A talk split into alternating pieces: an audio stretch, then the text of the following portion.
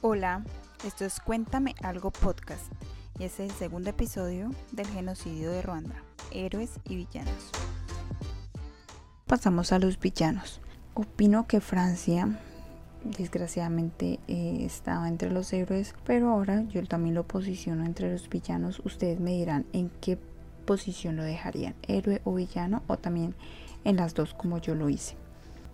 Ellos eh, fueron el país, el primer país en intervenir en Ruanda y por eso se le aplaude, pero lo hizo con objetivos muy lejos de los humanitarios, eh, aun cuando ellos estaban pensando en combatir a las fuerzas del FPR, su eterno enemigo. Hay algunos testimonios, hay algunas opiniones que dicen que las tropas francesas iban pensando más bien en enfrentarse a la guerrilla del FPR, más no a tratar de detener la masacre y a los responsables del genocidio en Ruanda.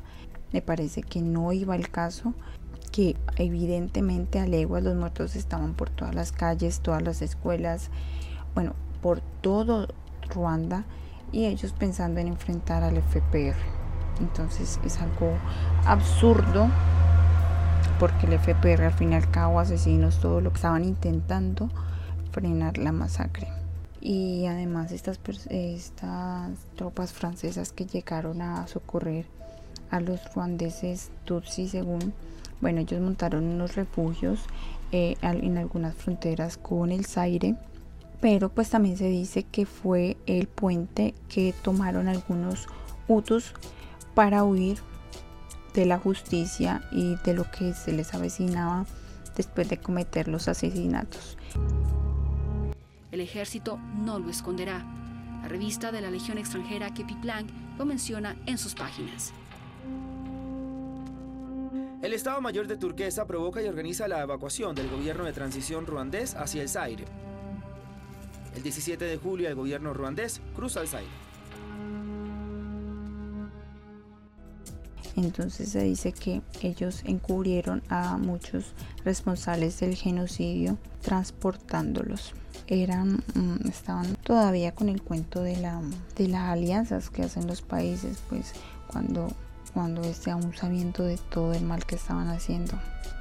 Eh, otro villano que más que un personaje como tal o más que o más que un estado, más fue todo el sistema político que se propagó desde los medios de comunicación, las aulas, las calles, los escenarios políticos.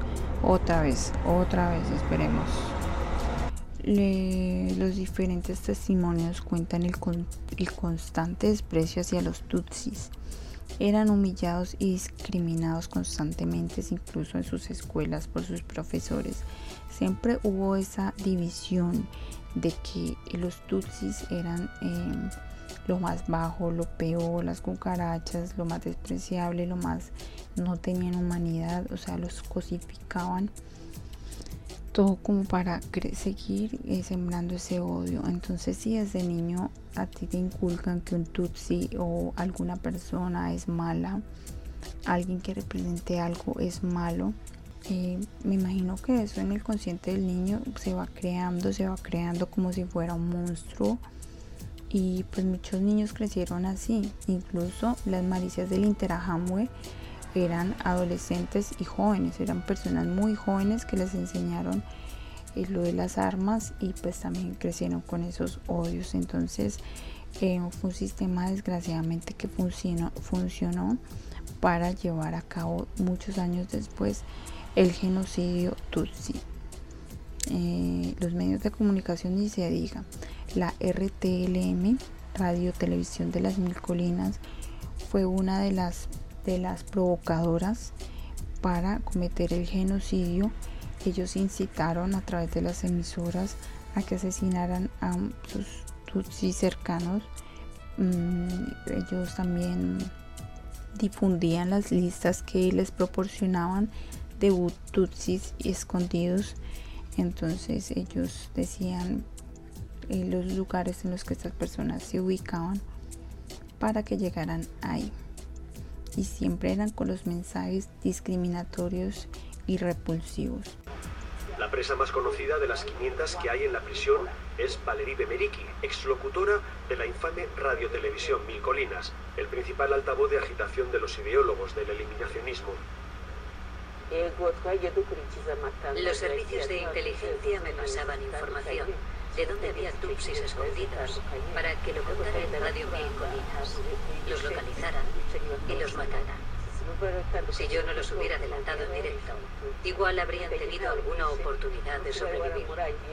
Así que sinceramente para mí no hay diferencia entre matar o invitar a otros a que vayan a matar. En 1992, León Mugesera, un dirigente de alto cargo, advirtió a los Hutus, eh, entre comillas, las personas deben cuidar de sí mismas y exterminar a la escoria, consideradlo como única verdad. Si permites que una serpiente viva contigo, tú serás el exterminado. Entonces estos mensajes eran muy constantes. En la radio, en las revistas publicaron los 10 mandamientos Utu, en el que no, no podrías casarte con una Tutsi, en el que no podrías ayudar a una Tutsi y, y muchos, o sea, eran 10 mandamientos. Mm, en Instagram, en la página de Cuéntame Algo Podcasts, les voy a dejar esa imagen de los 10 mandamientos. Eh, algunos de los, el director de Radio LTM fue condenado a prisión perpetua porque de verdad la responsabilidad fue muy alta de esta emisora. Entonces, no apretaron un solo gatillo, no usaron ni siquiera un solo machete, un solo garrote. Con su voz y su mensaje fue suficiente para acabar la vida de muchas personas. Fue algo que llevó su tiempo. Extender la idea de que los Tutsis eran una especie de... Una especie de... Convencerles de su debilidad. Hablo con la directora general de prisiones sobre el papel de los medios de comunicación en el exterminio, de cómo la propaganda institucional preparó lo que, como decía Moamini, pasó en el genocidio. Otros villanos que me parecieron de lo peor, lo peor que pudo pasarle a los Tutsis fueron los pastores que se aprovecharon de la confianza que les tenían y reunieron a muchos tutsis para entregarlos a sus verdugos. No se sabe si esto fue intencional o no, pero pues eh, se presume que sí fue con una intención muy macabra. Eh, obviamente no eran todos, porque recordemos que Murinsi, el que salvó a Inmaculé, el que la cuidó, el que la protegió, era un pastor Utu. Perdón, Recordemos que él era pastor Utu y él sí era la buena representación de la religión. Eh, hay, un, hay una historia de que un pastor reunió en un complejo pues de congregación a, a cerca de mil personas diciéndoles que vinieran a la casa de Dios, que acá no iba a pasar nada, el templo de Dios no lo tocaban y al cabo de unas horas llegaron los de la Interahamwe con eh, sus armas a asesinarlos. Como vieron que eran tantos, se fueron y regresaron con algunos colchones impregnados de gasolina que prendieron dentro de las instalaciones, algunas granadas y así fue como acabaron con la gran mayoría de las personas. Se dice que lograron sobrevivir alrededor de 34 personas. Otros villanos a mi parecer fue la ONU, quienes actuaron tardíamente frente al genocidio, así como el resto del mundo, pero ellos por ser la organización que vela por la protección de los derechos humanos se quedó corta en acción. Me parece que la ONU no, no, no frenó la masacre a tiempo, entonces, ¿por qué no actuaron? Eh, ellos tenían debates de si se estaba tratando de un genocidio o no. ¿Creen que era propicio debatir eso mientras habían personas que se estaban muriendo al interior de Ruanda? Además, no solamente fue eso. Eh, tras la petición de enviar 2.000 tropas para intentar enfrentar a todos los milicianos, estas personas no hicieron caso y por el contrario redujeron las tropas a 200 unidades. El comandante de las fuerzas de las Naciones Unidas pidió más refuerzos a sus superiores. Les aseguró que con tan solo 250 tropas más podría detener la masacre en cuestión de semanas. Ya tenían muchos problemas en Yugoslavia y en otras misiones. Lo último que querían era otra misión difícil en Ruanda. Somalia sin contemplaciones. Zanjó cualquier debate sobre si las Naciones Unidas y nosotros estábamos yendo demasiado lejos. El 21 de abril, la cuestión llegó al Consejo de Seguridad de las Naciones Unidas, donde en 1994 Ruanda ocupaba uno de los asientos rotativos. Este hombre representaba al régimen del genocidio y estaba sentado en el Consejo de Seguridad. Lo trataron según las condiciones diplomáticas habituales. El Consejo de Seguridad no solo rechazó la petición de Daler, sino que redujo las fuerzas de paz en un 90%. ¿Cuál era la intención? Ellos debían proteger a sus hombres también, obviamente pero había una masacre sin precedentes que se estaba gestando, valía más la vida de unos que de otros. Todo esto es opinión personal, entonces por favor saquen sus propias opiniones. Desgraciadamente a veces nos duelen más unas muertes que otras y eso siempre es discusión en redes sociales.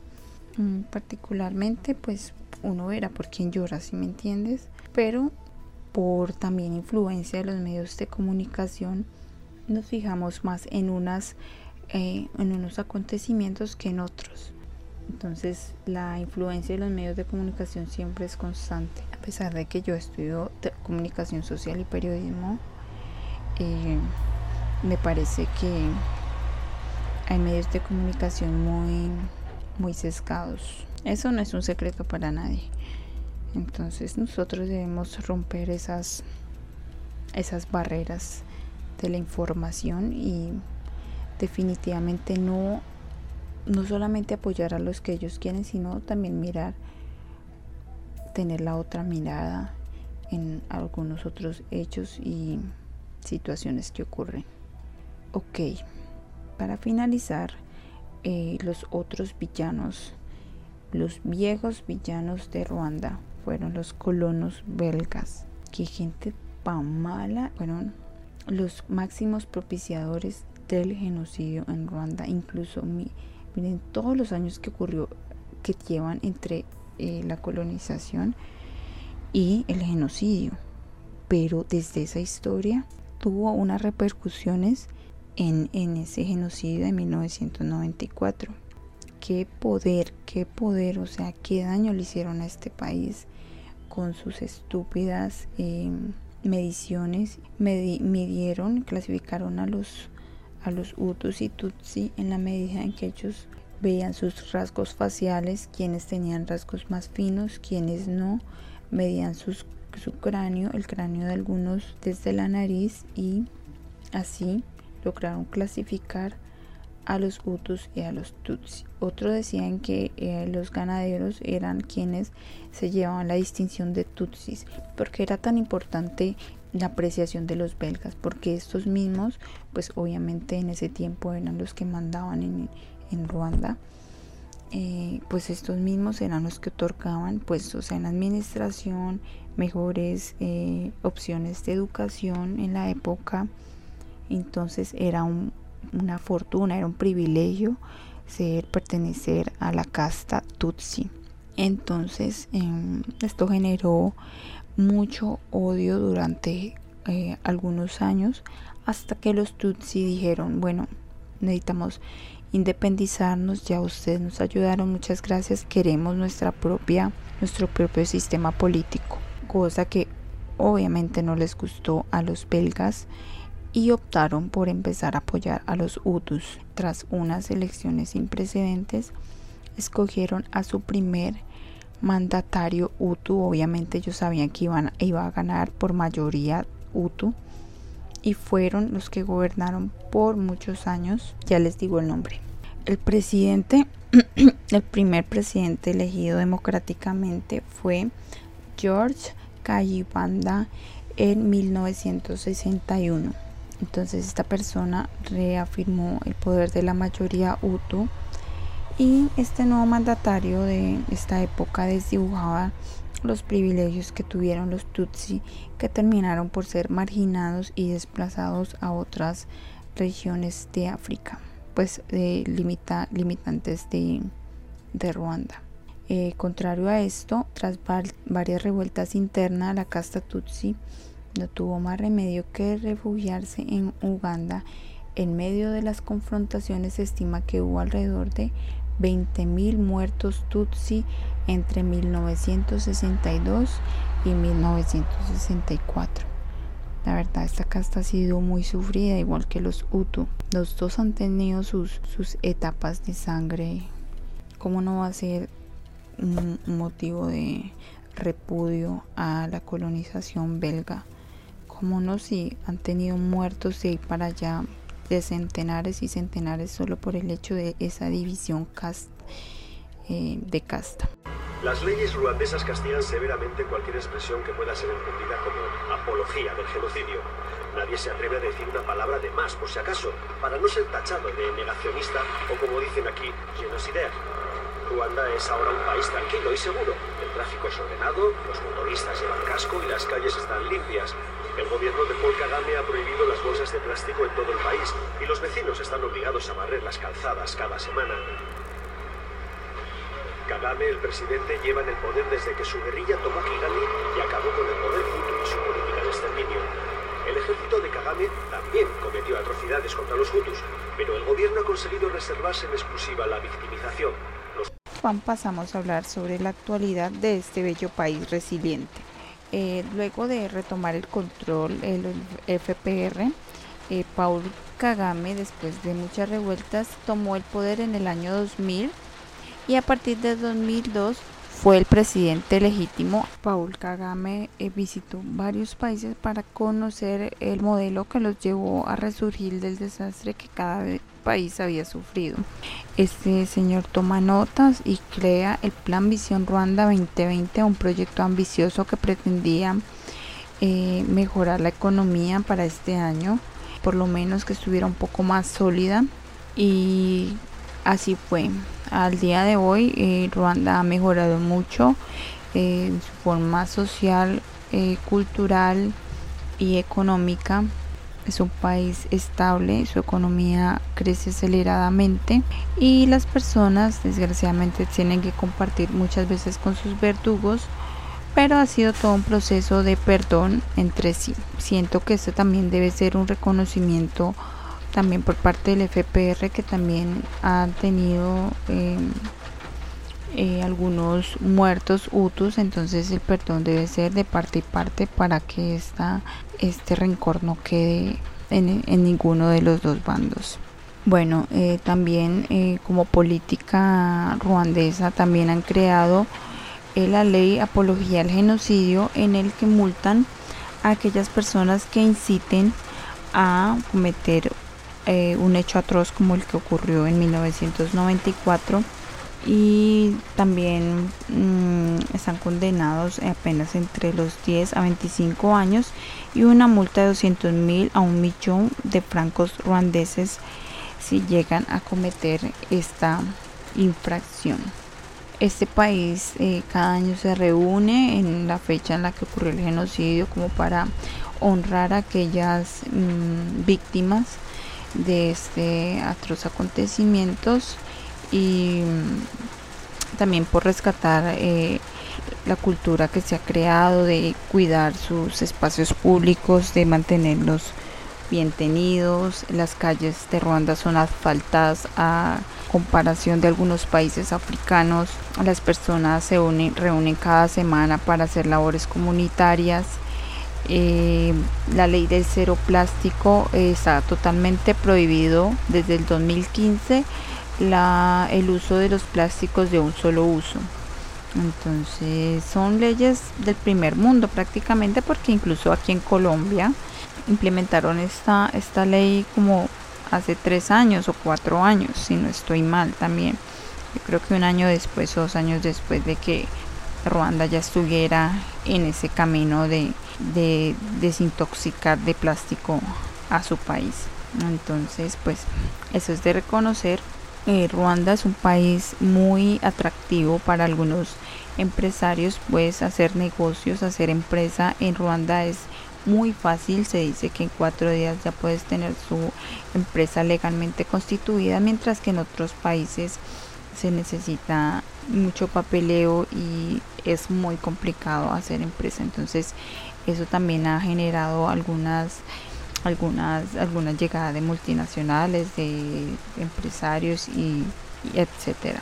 Ruanda pues también eh, desgraciadamente ha sido uno de los algo que no ha podido combatir, no sé si sea porque le, genera alguna renta, son eh, la explotación de minerales del Congo. Este, país, Ruanda, es culpado de ser un, transportador de estos minerales que eh, son procedentes de este país, que no cumple con las condiciones laborales, explotan a sus trabajadores y en condiciones demasiado peligrosas. Entonces, eso es algo que todavía no se ha podido combatir o no quieren combatir.